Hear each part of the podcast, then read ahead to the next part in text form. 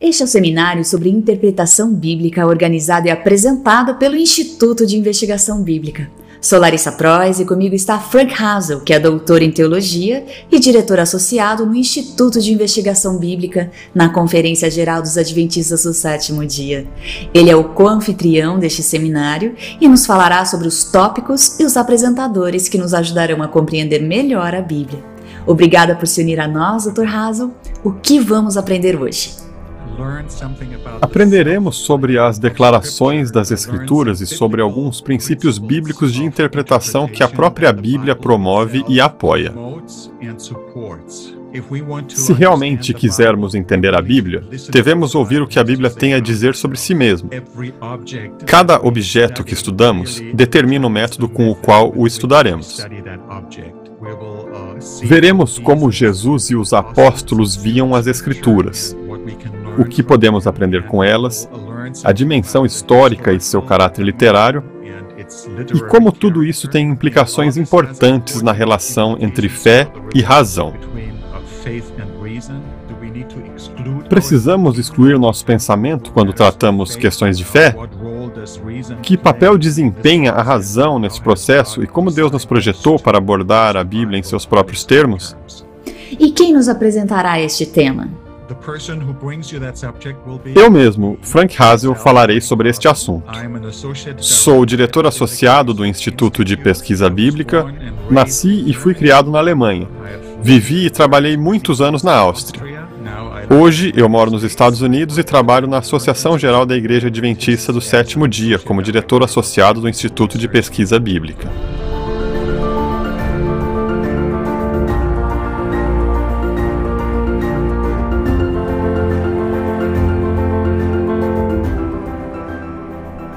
Estamos de volta com o seminário sobre interpretação bíblica. Hoje vou falar com o Dr. Frank Hazel sobre os elementos da hermenêutica bíblica e como eles estão em harmonia com as reivindicações das Escrituras. Dr. Hazel, como é que a nossa interpretação sobre as origens da Bíblia molda a nossa compreensão da Bíblia? Realmente, isso molda o nosso entendimento da Bíblia de uma forma significativa. Gostaria de começar ressaltando o seguinte: Cada objeto que estudamos deve determinar o método pelo qual esse objeto é estudado. Nós não podemos entender a estrutura do nosso DNA humano por meio de uma metodologia histórica. O tempo para uma corrida de 100 metros não pode ser medido em jardas. E o significado literário de um texto não pode ser descoberto pela análise química da tinta com a qual foi escrito. Portanto, todo objeto determina o método com o qual será estudado. Portanto, nosso método de interpretação bíblica deve ser determinado pela própria Bíblia. Se você lê a Bíblia, torna-se óbvio, apenas lendo-a, que os escritores da Bíblia repetidamente fazem referências à realidade sobrenatural de Deus. E eles afirmam e defendem em toda a Bíblia que Deus realmente existe. Eles afirmam que falam e escrevem em nome de Deus. Acreditam que seus escritos e mensagens têm origem divina. Eles não produziram por si mesmos. Se levarmos isso a sério, eu acredito que faz uma grande diferença em nossa interpretação da Bíblia. Se ignorarmos aquele autotestemunho das Escrituras, que o próprio objeto da nossa investigação fornece, então acho que perderemos o ponto mais importante. E isso tem implicações no papel da Bíblia e da teologia. Se a Bíblia é, em última análise, de origem divina, então ela carrega uma origem divina. Isso vai informar, moldar nossa teologia muito diferente do que se acreditamos que a Bíblia foi escrita por seres humanos. Seres humanos interessantes, muito talentosos, mas no fim das contas, seres humanos falíveis. Eles podem se enganar, podem cometer erros, podem colocar as coisas na ordem errada e assim por diante. Então, como podemos acreditar que a Bíblia é realmente confiável? Se acreditamos que a origem da Bíblia é escrita por seres humanos, mas guiados por Deus por meio do Espírito Santo, então eu acho que podemos acreditar que a Bíblia é confiável e segura. que não reflete apenas ideias humanas sobre Deus, mas que nos diz algo que Deus queria nos comunicar. Esse entendimento tem um impacto tremendo em como vemos a Bíblia, como a estudamos e interpretamos. A Bíblia, basicamente, perde sua autoridade e terá apenas uma autoridade funcional, mas não uma autoridade inerente ao próprio livro por causa da sua inspiração divina. O que é a autoridade divina e por que é tão difícil para nós aceitá-la? Essa é uma boa pergunta. Nós, seres humanos modernos, temos a tendência de ter problemas com autoridade. Queremos ser independentes. Não gostamos de ter alguém nos dizendo o que fazer e etc. Mas, no fim das contas, quando falamos sobre autoridade divina, expressamos que as palavras das Escrituras, ou seja, da Bíblia, são a palavra de Deus e carregam autoridade divina para nós. E que, como mencionei antes, a Bíblia é confiável e segura. Portanto, autoridade divina significa que podemos confiar nela. A Bíblia não nos enganará. Significa que a Bíblia nos diz a verdade e que podemos confiar nessas palavras.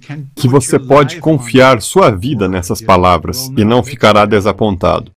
Pois essas palavras representam com precisão a mensagem divina.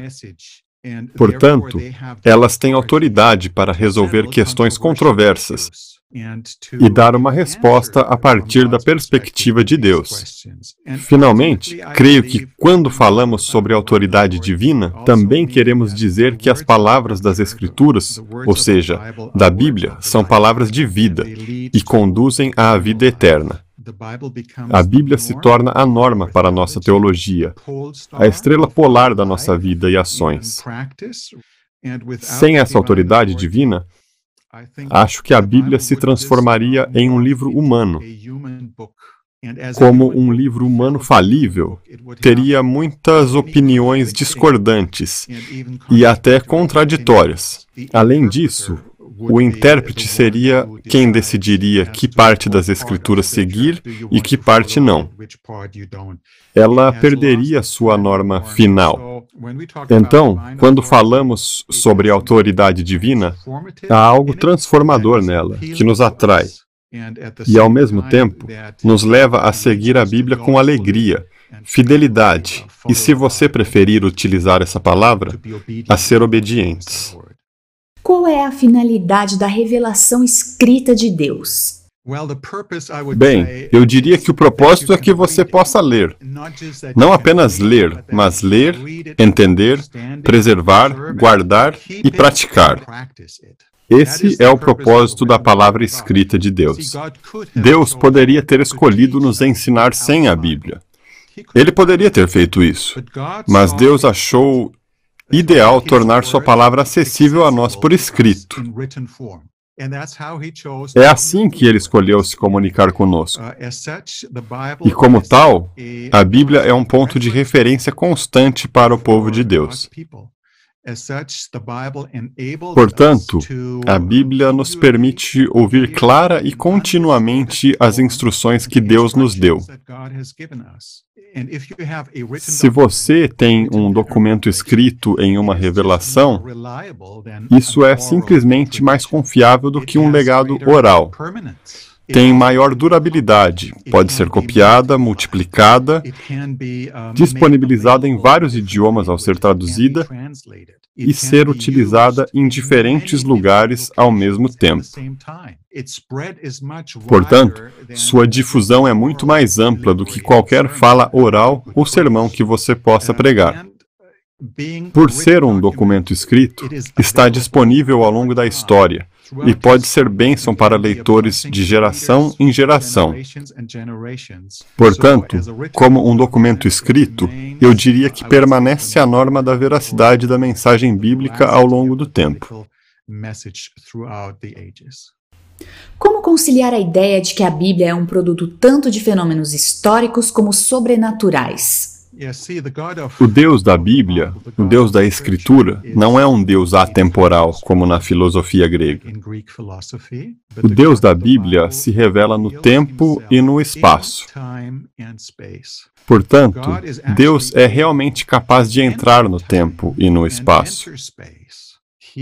Ele é capaz de falar e se comunicar conosco de maneira eficaz, mesmo por meio da linguagem humana. Em outras palavras, a mensagem de Deus nas Escrituras é historicamente constituída. Não é historicamente condicionada por relações de causa e efeito puramente imanentes, portanto, relativa e limitada em seu significado. A Bíblia é a palavra escrita de Deus e é divinamente condicionada, por assim dizer, e historicamente constituída. Ela obtém seu significado especial e permanente em um contexto histórico específico. Como tal, a Bíblia é única e universal para todos os homens. Deixe-me utilizar uma ilustração para explicar o meu ponto. Esta é uma analogia cristológica entre Jesus e a Bíblia.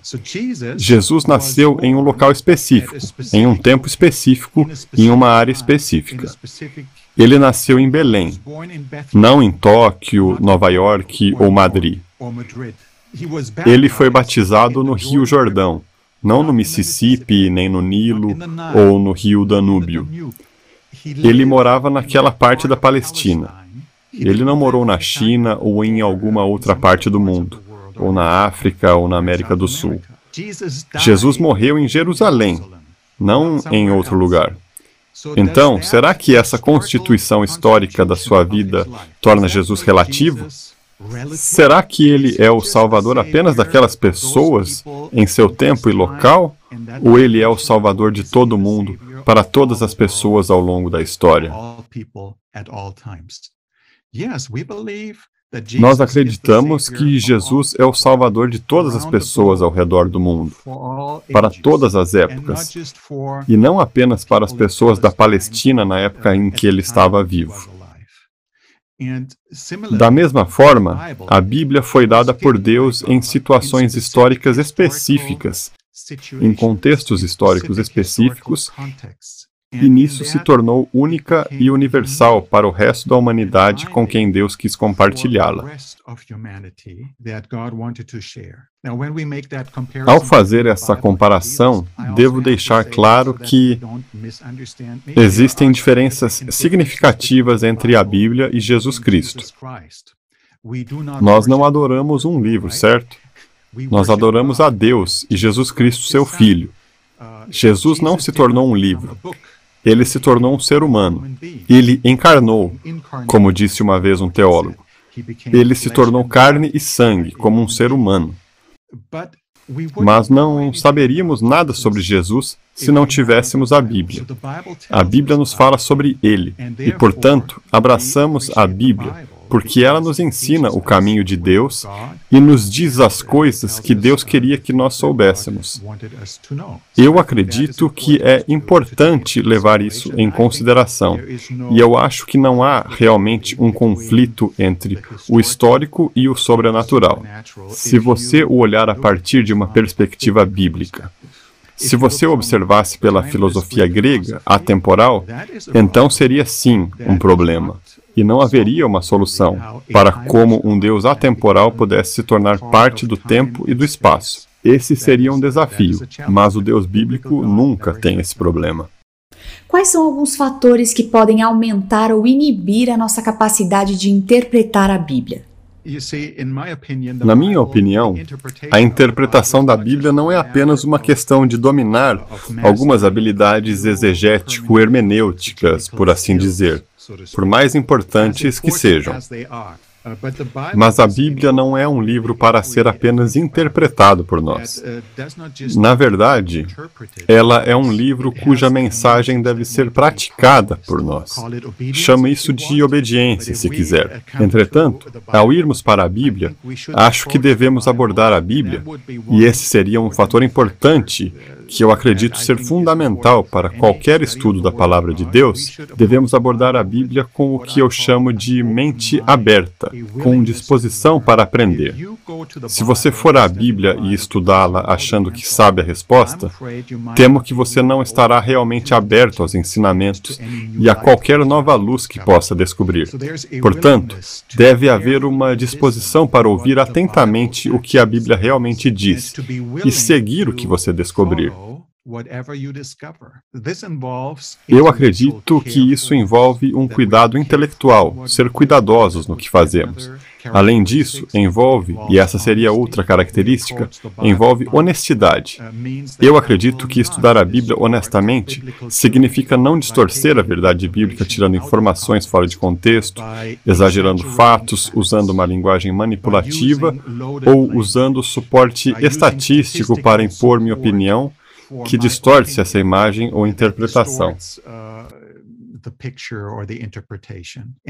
A honestidade também requer que, se eu não tiver uma resposta para uma determinada pergunta, pois algumas perguntas são mais difíceis e exigem estudos mais longos e não temos todas as respostas imediatamente.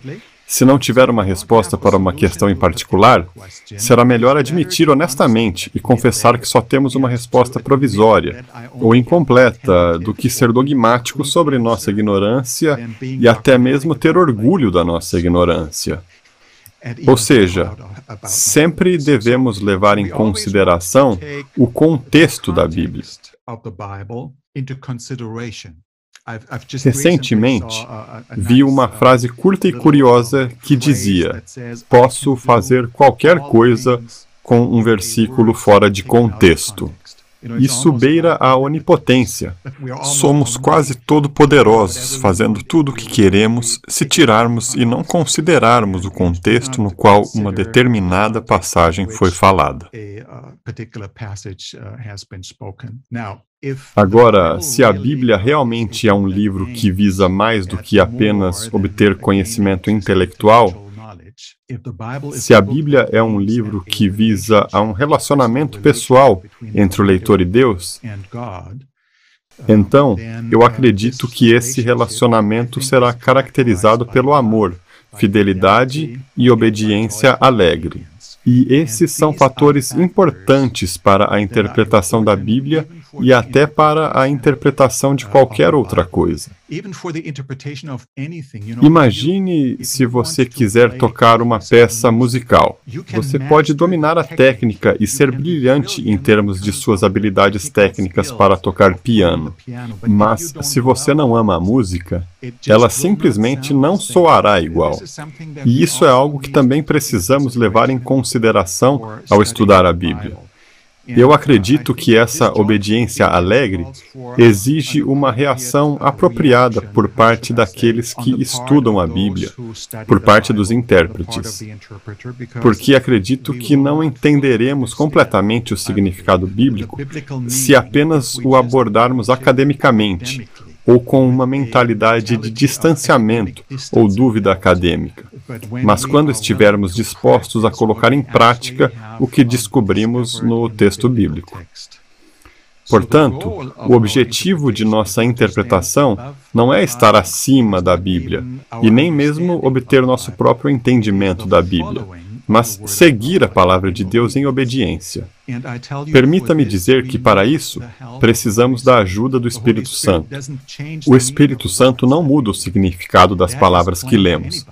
Isso é óbvio para qualquer pessoa, mas o Espírito Santo ajuda a criar em nós a disposição de realmente seguir o que lemos e aplicar isso em nossa vida. Se eu não estiver disposto a fazer isso, nunca entenderei totalmente o significado de algo.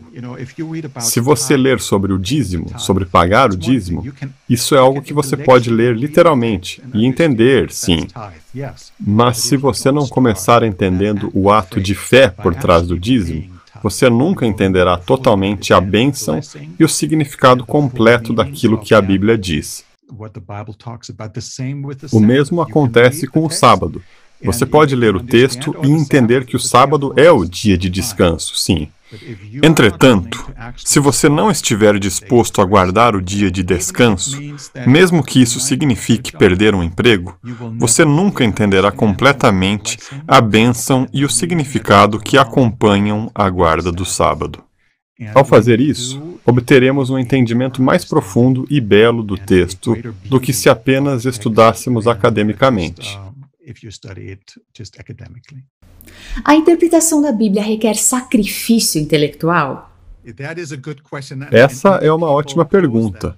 Muitas pessoas fazem essa pergunta e afirmam que, se você é crente e estuda a Bíblia, você sacrifica seu intelecto e está sendo bobo, por assim dizer, ao fazer isso. Essa é a mensagem que recebemos. Então, qual é a minha resposta para isso? Precisamos realmente sacrificar nosso intelecto ao estudar a palavra de Deus? Minha resposta é um claro não. Não. O entendimento da Bíblia não requer um sacrifício intelectual. E por que não? Porque não podemos entender a Bíblia sem usar nossa mente, por um motivo simples. Porque Deus nos criou com a capacidade de pensar. É assim que nós, seres humanos, existimos. É assim que Ele nos criou. Então, eu acredito que temos que usar nossa mente e não a limitar. Mas temos que nos lembrar, e isso é importante, de que, biblicamente falando, Deus não apenas nos criou dessa forma, quando dizemos que Deus nos criou assim, significa que nós, seres humanos, e devemos lembrar disso, nós, seres humanos, fomos criados para viver em harmonia com Deus, para viver em harmonia com Sua vontade. E não em autonomia de Deus, não independentemente de Deus.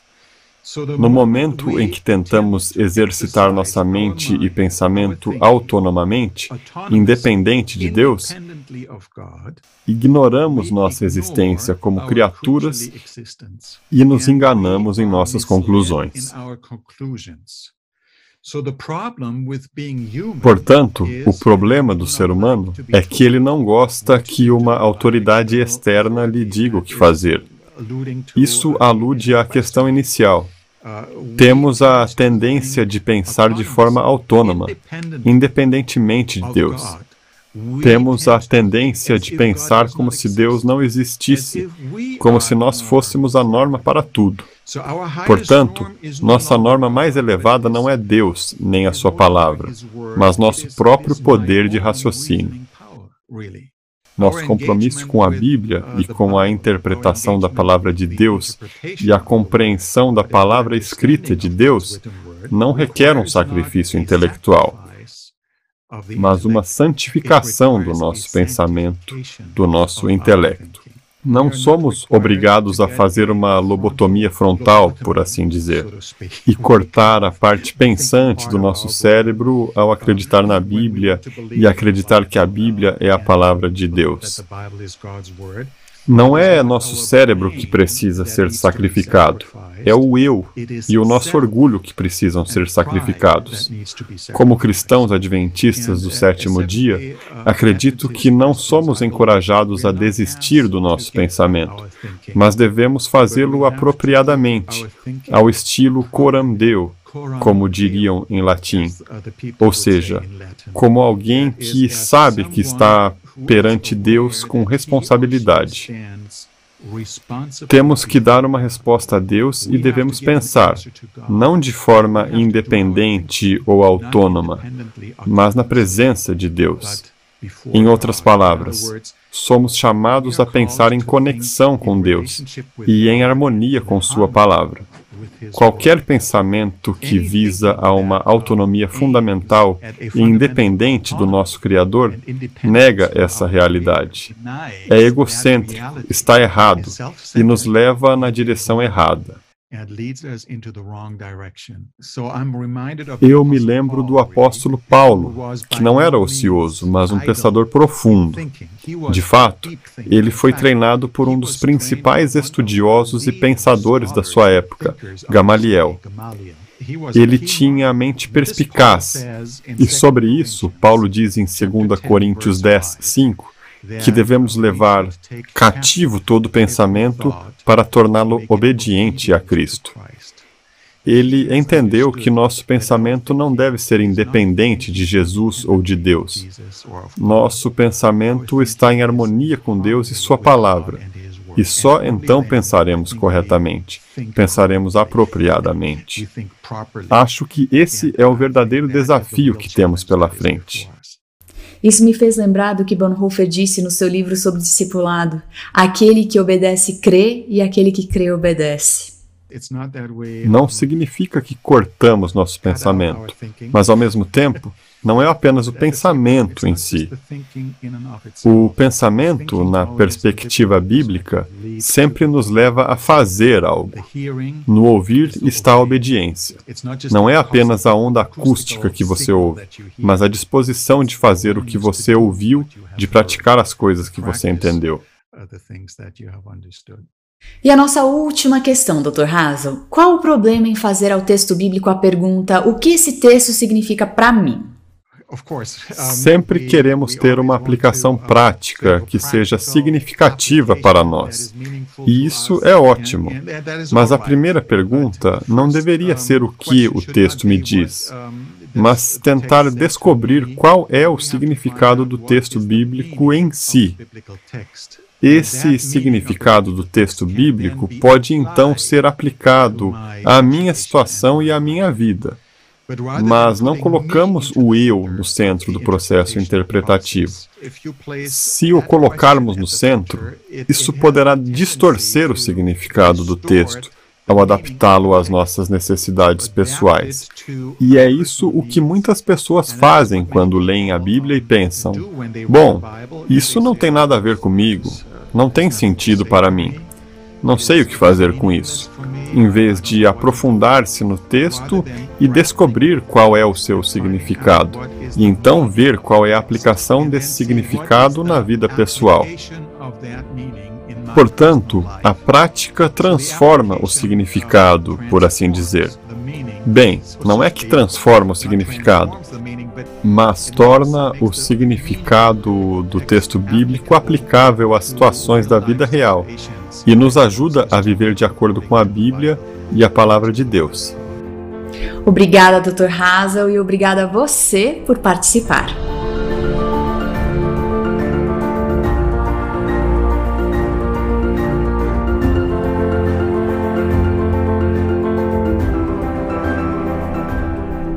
Para um estudo mais aprofundado deste assunto, adquira agora o livro Biblical Hermeneutics and Adventist Approach no site www.adventistbiblicalresearch.org.